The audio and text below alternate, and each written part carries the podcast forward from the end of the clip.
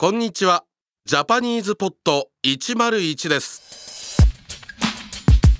おはよう東京こんばんはニューヨークこんにちはロンドン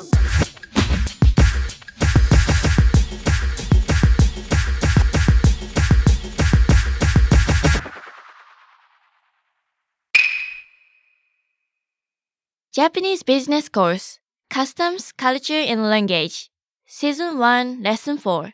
終身雇用制度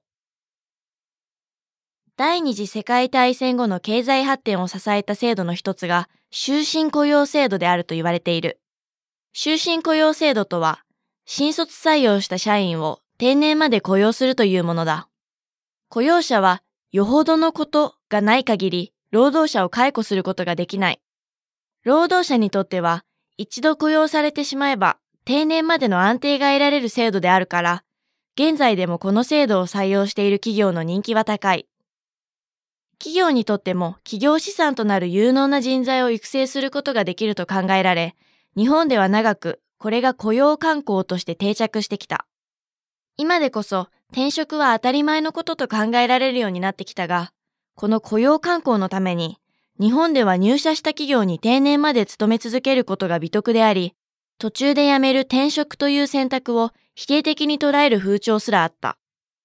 会社に勤めていられないような何かよほどのことをした人物と見られたのである。しかしバブル崩壊後、円高とデフレによる経営不振が続く中、企業内で余剰となった労働力にかかる人件費が経営を圧迫し、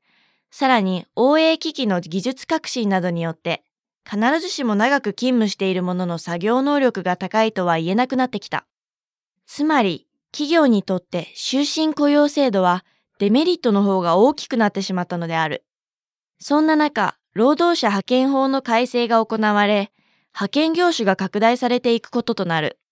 それに伴い企業は、より多くの業務に雇用調整をしやすい、非正規社員、派遣社員を使うようになった。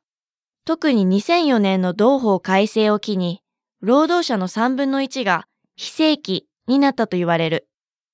経済の低迷が続く中、労働者の多くはより確実な安定を求めて終身雇用制度を望む傾向にある。しかし、高度経済成長期のように成長ができない今日、これを廃止するという企業が増えており、終身雇用制度は崩壊したとも言われる。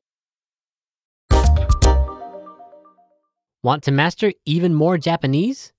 Get instant access to all of our lessons. With a basic or premium subscription, you get our entire library of audio and video lessons.